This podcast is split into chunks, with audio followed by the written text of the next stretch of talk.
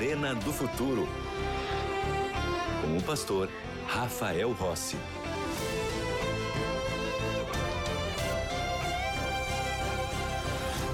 Já estamos de volta com o programa A Arena do Futuro e eu tenho aqui nas minhas mãos um estudo bíblico muito especial que é a série A Procura da Verdade. São 15 temas na palavra de Deus para você compreender mais da verdade. Jesus certa vez disse: Conhecereis a verdade e a verdade vos libertará. Por isso, a busca da verdade é possível. Existe essa verdade e ela está acessível a todos nós. Está na palavra de Deus. E esse estudo aqui vai te ajudar a compreender grandes temas da palavra do Senhor. Aqui no Novo Tempo, nós temos a melhor e maior escola bíblica do mundo. E você pode ser parte dessa escola bíblica. Você pode ser aluno da escola bíblica. Nós temos aí uma multidão de pessoas espalhadas no Brasil e no mundo que estão buscando conhecer mais e mais da palavra do Senhor. E os alunos da escola bíblica da Novo Tempo recebem gratuitamente esse estudo. Agora, o que você deve fazer para receber esse estudo aqui?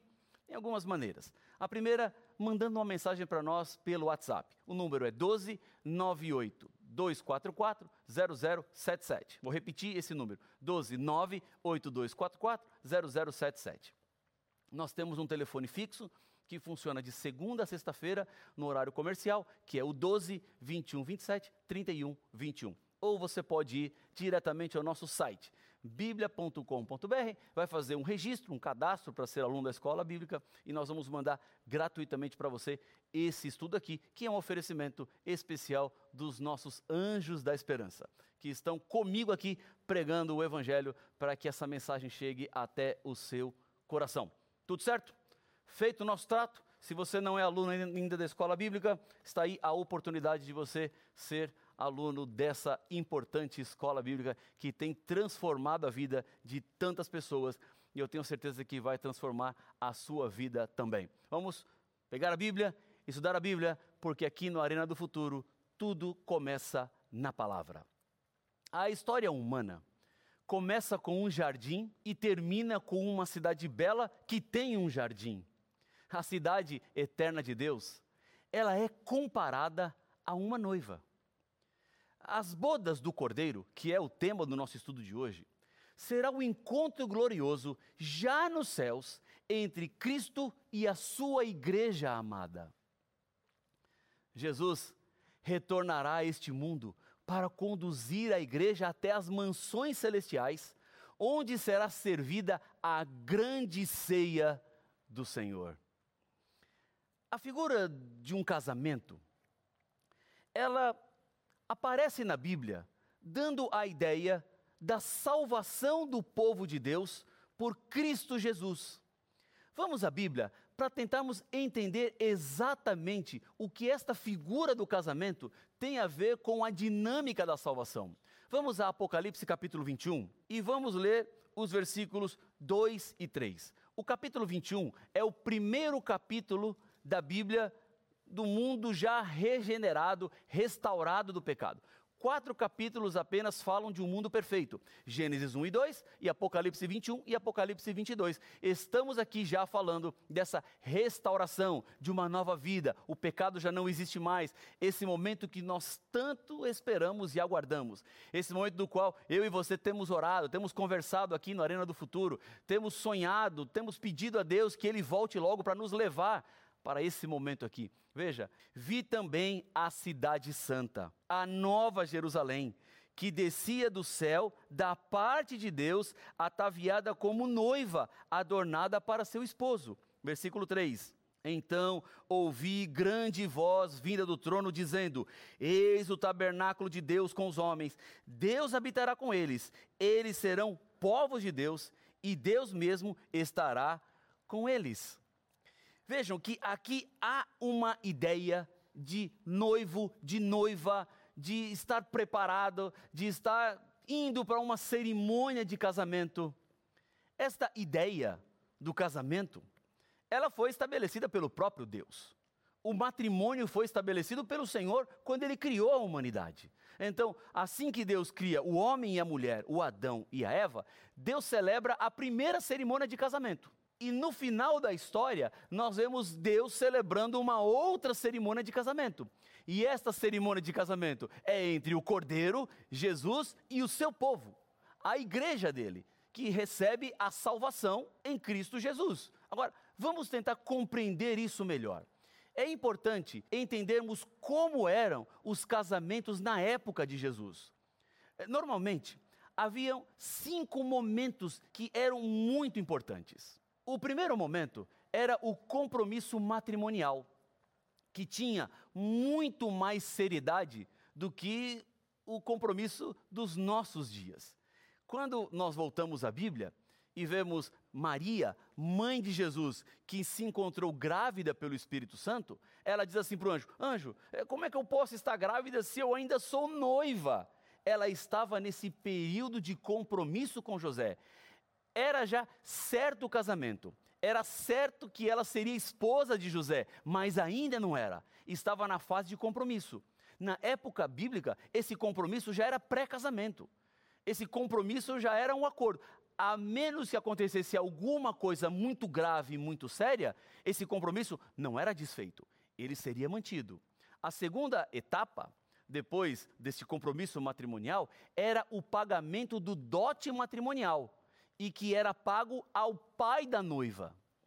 O terceiro ponto, a terceira etapa, era o período de preparação pessoal da noiva para o casamento, enquanto o noivo deveria preparar a casa. Então aqui há duas responsabilidades diferentes. O noivo vai preparar onde o casal vai morar e a noiva vai se preparar para o casamento. Então vem a quarta fase, a quarta etapa, que era a cerimônia de casamento, que não acontecia na igreja como nós fazemos hoje. Era uma cerimônia mais simples, quando o noivo reconhecia publicamente o seu pedido de casamento e colocava uma capa sobre os ombros da noiva, enquanto o cortejo se dirigia para a, o local da festa, onde aconteceria então a boda em si a festa normalmente acontecia na casa do pai do noivo. Em todo o Apocalipse, nós encontramos alguns elementos que são comparados àquilo que nós fazemos em cerimônias de casamento. É, por exemplo, os salvos, eles são descritos como vestidos de branco. Os 24 anciãos estão vestidos de branco, quando João tem uma visão do trono de Deus lá em Apocalipse, no capítulo 4. Os que fazem parte da multidão que se achava diante do trono de Deus também estavam vestidos de vestiduras brancas, conforme está em Apocalipse, no capítulo 7, o versículo 9. E nas bodas do cordeiro, a igreja lhe foi dado vestir-se de linho finíssimo, resplandecente e puro, conforme encontramos em Apocalipse, capítulo 19, versículo 8. A Nova Jerusalém, morada dos salvos, é a esposa de Cristo. Agora veja, não é com a cidade o casamento do cordeiro, mas com as pessoas que moram nessa cidade. Em outras palavras, o casamento acontece com o povo de Deus. O mais bonito desta reflexão que estamos fazendo na palavra de Deus é que os mesmos passos de um casamento nos tempos bíblicos são percebidos na Bíblia entre o cordeiro e o seu povo, entre Jesus e a sua igreja. Querem ver? Vamos recapitular os cinco passos e encontrar a relação na dinâmica da salvação do ser humano. O primeiro passo era o compromisso matrimonial. Quando o noivo assumia o seu interesse e o seu desejo de se casar com a noiva. Jesus demonstrou um interesse enorme por sua igreja. Vamos ao livro de Efésios, no capítulo 1, versículo 4. Aqui, Efésios, capítulo 1 e o versículo 4. Está escrito assim na Bíblia, Efésios 1, 4 assim como nos escolheu nele antes da fundação do mundo, para sermos santos e irrepreensíveis perante ele, e em amor nos predestinou para ele para a adoção de filhos por meio de Jesus Cristo. Antes mesmo do mundo ser criado, Jesus já tinha estabelecido um compromisso de amor com os seres humanos. Não era plano de Deus o pecado, mas ao dizer haja luz, Deus também estava dizendo haja cruz. Deus não permitiria que o ser humano se perdesse completamente, porque Ele é um Deus que sempre nos dá uma segunda chance. Mesmo com o pecado, Deus não desistiu do seu compromisso de salvar.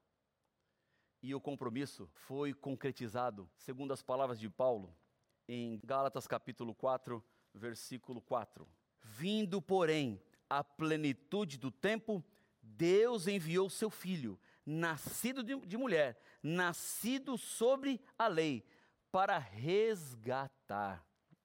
Jesus veio ao encontro da igreja. Somente um Deus de amor e comprometido com a salvação deixaria o céu para viver como um ser humano. Quando eu olho para a cruz, quando eu rememoro o sacrifício de Cristo Jesus, eu preciso ter claro em minha mente que tudo o que aconteceu lá foi real. O que aconteceu na cruz foi genuíno e verdadeiro. Embora Deus estivesse lá, a dor que ele passou foi verdadeira. Jesus não estava apenas encenando um papel, porque o plano da salvação de Cristo Jesus poderia ter dado errado. Jesus poderia ter falhado.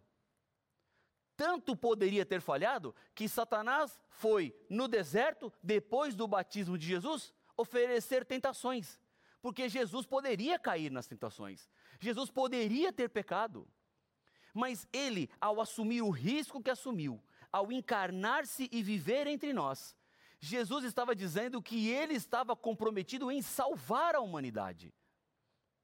Isso era o compromisso de amor. O ser humano que escolheu o pecado, que escolheu afastar-se de Deus, poderia ser resgatado pelo Senhor porque Deus amava. Mas Deus poderia sim ter dito ao ser humano: olha, ser humano, se você quer pecar, se você quer seguir o caminho equivocado, eu vou te abandonar. E Deus poderia ter feito isso. Deus poderia ter abandonado o ser humano. É como eu poderia abandonar o cenário aqui do Arena do Futuro. Eu posso sair do cenário e abandono. E o que aconteceria com a humanidade é exatamente isso. Ela ficaria aí, abandonado à sua própria sorte porque escolheu o pecado. Mas Deus não, Deus permaneceu, Deus ficou, Ele veio aqui e pagou o preço. E por isso hoje eu e você podemos ter salvação. Era o compromisso dele, era o primeiro passo do casamento. O segundo tem a ver com o dote, que também foi pago para que Jesus tivesse direito de ter a sua igreja. Olha o que está escrito em Apocalipse capítulo 1, versículo 5. Veja que coisa bonita, impressionante. Nós começamos a ver o dote que Jesus pagou. Apocalipse 1 e o versículo 5. Diz assim a Bíblia, a palavra de Deus. Apocalipse 1, 5. E da parte de Jesus Cristo, a fiel testemunha, o primogênito dos mortos e o soberano dos reis da terra, aquele que nos ama e pelo seu sangue nos libertou de nossos pecados. Este foi o dote que Jesus pagou. Para que ele pudesse ser o nosso noivo, para que ele pudesse se casar com a humanidade, ele paga esse dote com sangue. Ele paga esse dote com a própria vida, porque o ser humano é pecador. E todo ser que é pecador precisa morrer para pagar o preço do seu pecado.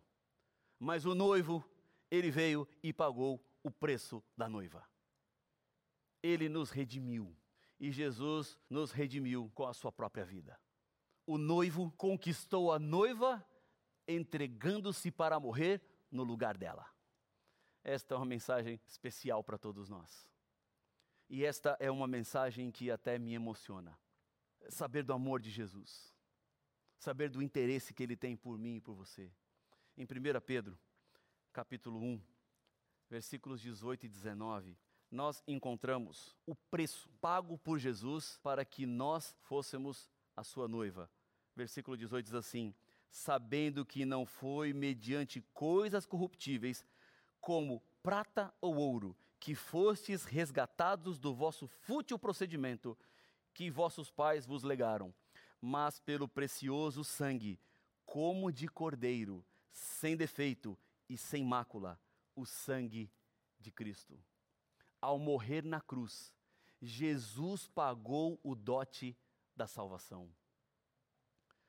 Há dois mil anos, Jesus Cristo concedeu liberdade e salvação para todos os seres humanos com a sua própria vida. Quando Jesus estava na cruz, por exemplo, haviam pessoas ali ao redor, inclusive um dos crucificados, que estavam zombando de Jesus. E eles desafiavam Jesus, dizendo assim: é, salvou os outros e a si mesmo não pode salvar-se? Na verdade, Jesus é Deus, Ele é poderoso, Ele ressuscitou pessoas, Ele andou sobre as águas, Ele multiplicou pães e peixes. Jesus é infinitamente poderoso. Ele poderia transformar pedra em pão, mas Ele transformou água em vinho. Ou seja, se Jesus fez o que fez, demonstrou o poder que demonstrou enquanto esteve vivo, é claro que ele poderia sair da cruz. É claro que para ele seria muito fácil.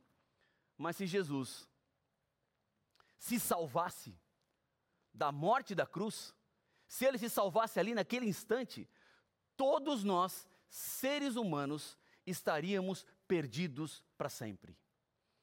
Ele poderia se salvar, mas ele escolheu morrer. O dote estava pago.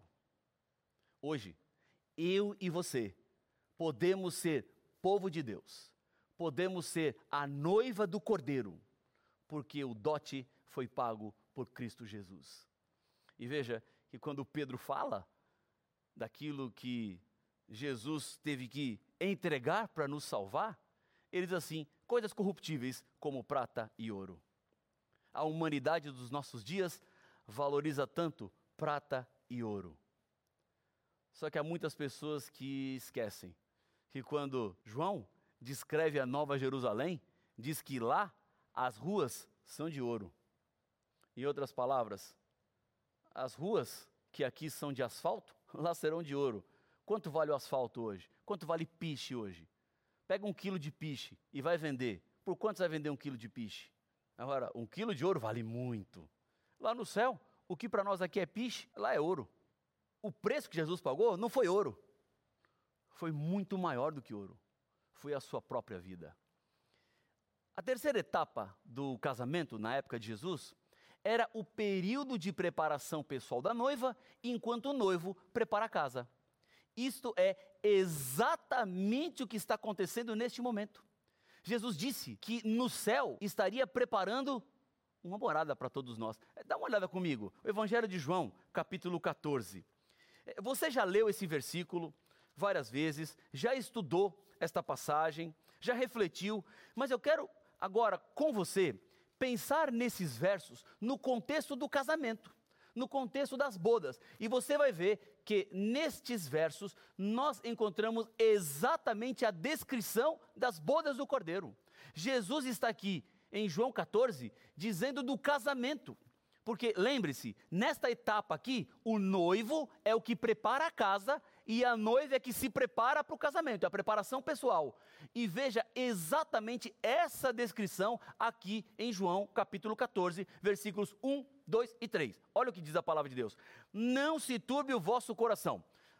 Para por aqui um pouquinho. É como alguém pode ter um coração que não se preocupa, algum coração que não se perturba. Olha a situação do mundo olha os problemas que passamos, olha as dores que enfrentamos.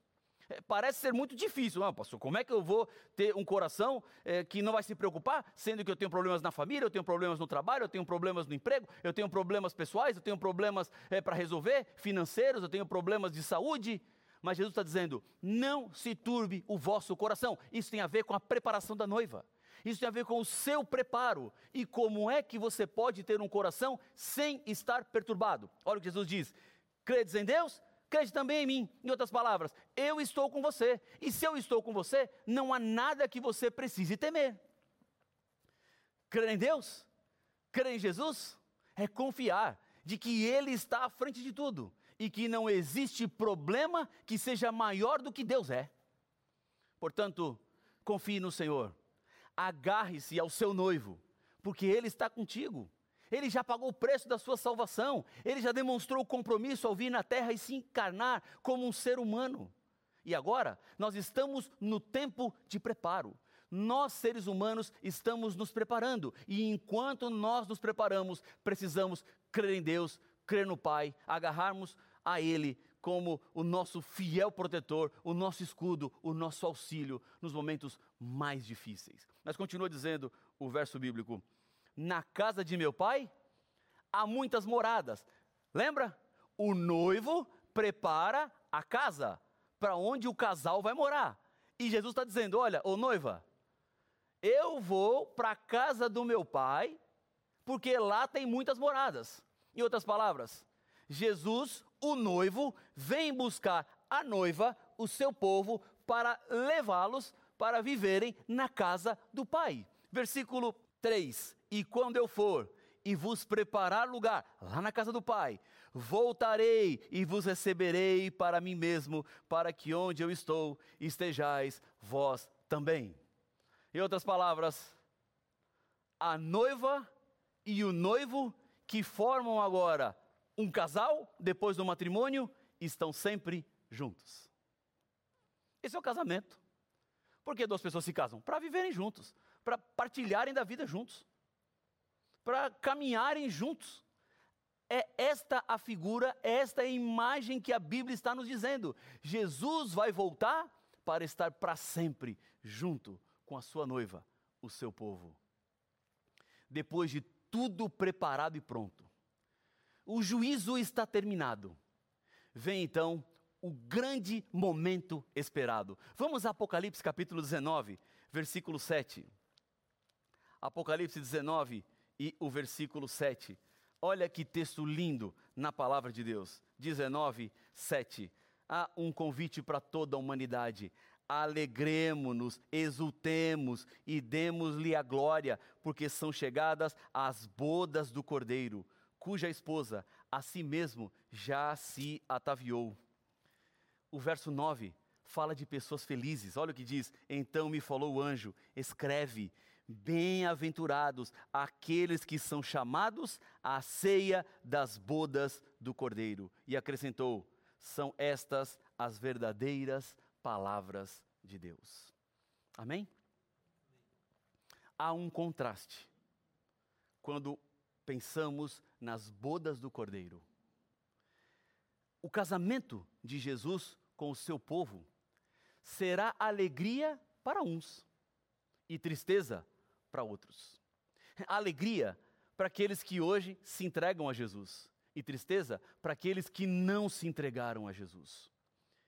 De que lado você vai estar? Entre os que celebram a boda ou aqueles que se desesperam com a boda? Depende de você. Só depende de você, não depende mais de mim. Porque eu estou aqui dizendo para você o que você precisa fazer. Agora, eu não posso fazer por você.